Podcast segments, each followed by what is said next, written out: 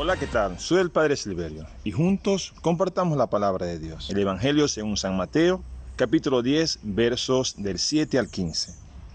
Las tareas del reino son el ejercicio sublime de la misericordia como la apuesta de la iglesia de este nuevo milenio. Curar enfermos, resucitar muertos, limpiar leprosos, extirpar el mal de su alrededor. La iglesia, gran experta en humanidad, como dijo el Papa Pablo VI, se acerca a los hombres de todos los pueblos ofreciéndoles gratis esta tarea. La iglesia ha recibido gratis del Señor la salvación que Cristo predica como reino de Dios. La iglesia debe dar, entregar, ofrecer gratuitamente lo que ella ha recibido de su Señor.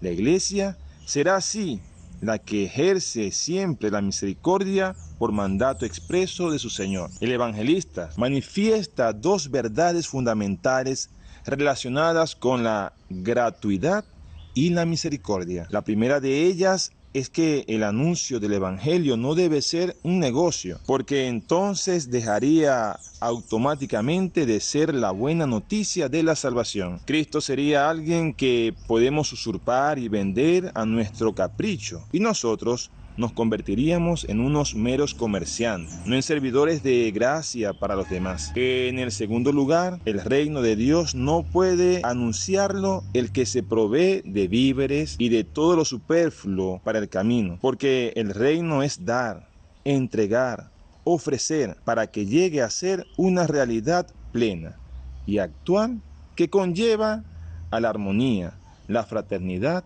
y la paz. Los enviados del reino deben ser portadores de paz en cada casa en la que la invitación a la escucha de la buena nueva hace posible la presencia de Dios. La casa prefigura la iglesia y es lugar de encuentro, familia de hermanos que comparten la comunión, la solidaridad y sobre todo lugar donde se construye la paz. Que Dios te bendiga. Feliz día.